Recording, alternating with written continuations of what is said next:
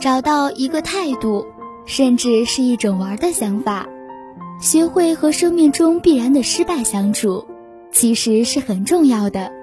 本文中，侯文勇用了一个好玩的小技巧来解释为什么挨骂了还很开心。亲爱的听众朋友们，你们好吗？欢迎收听这一期的心理 FM，世界和我爱着你，我是 Rainbow。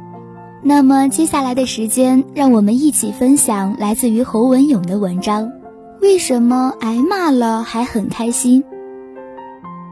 中文说弹钢琴，西方人说 play 钢琴。不但如此，西方所有的乐器都是用来玩的，我们所有的乐器却都是用来演练的。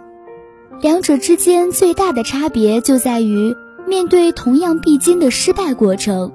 普雷把失恋当成过程里面正常的一部分元素，并且善用失败这个元素带来的力量与乐趣，而演练者却极力逃避，避免失败。过程固然一样，但将来的人生对于音乐的态度却截然不同。因此，找到一个态度，甚至是一种玩的想法，学会和生命中必然的失败相处。其实是很重要的。我年轻刚进医院实习的时候，自信满满，但因为经验不足，常挨资深医师的骂。那时候我感到既苦恼又挫折。后来有一天，我和一个高我一届、很优秀的学长聊天，我问他：“你当实习医师的时候挨骂吗？”“当然。”他说。我吓了一跳。原来像他这么优秀的医师都会挨骂，于是我又问：“你有没有算过，你一年的实习医师当下来挨骂了多少次？”他想了一下说：“少说七八十次吧。”和他一席话之后，我的心情好多了。我想，如果连他都要挨骂七八十次，那么以我的资质，当完一年的实习医师。如果挨骂的次数能少于一百次，应该也算是个成就了吧。于是我给自己定下了一个目标：一百次挨骂。我做了一个表格，上面有一百格，每挨骂一次，我就在一格记录下挨骂的时间与事由。开始这样的新玩法之后，心情变得不太一样了。挨骂当然还是挨骂，但是每次挨骂时，不管多难看。心情上多了一种好像是游戏里得分的感觉，那感觉很复杂，有点像是又更靠近结业仪式了的那种小小的成就感，也有一点儿啊又被骂了，一定要想想到底出了什么问题，绝对不能超出一百次啊，那种按 replay 时的小小不甘心，很神奇的，直到我实习医师结束时，我并没有把那张表格填满。说的更精确一点，我只挨骂了三十七次，竟然就毕业了。我注意到，随着时间过往，我挨骂的次数越来越少了。不但如此，我还在许多实习的科目中达到了从未有过的好成绩。那张一直没填满的表格，我保存了一阵子。我心想，既然空格用不完，就留下来当成我人生挨骂的配额吧。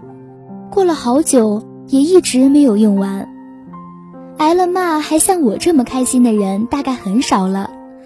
很多人可以为了小小的口角和别人大打出手，甚至闹出人命。我却想，一张小小 A4 纸一百格都填不满，我的人生何其幸运啊！生活就是这样，不要太较真，就不会过得那么累。感谢大家收听本期的节目。如果你喜欢我们的节目，请继续关注。如果你想在手机上收听，可以百度搜索“心理 FM” 手机客户端，下载手机应用，让温暖的声音陪你成长。如果你想与我交流，可以新浪微博搜索“拥抱彩虹”。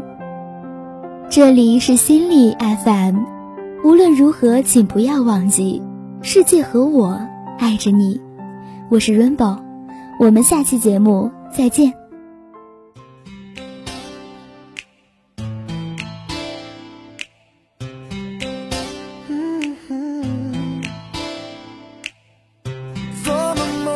I met you, I just knew you'd be mine. You touched my hand and I knew that this was gonna be our time. I don't ever wanna lose this feeling.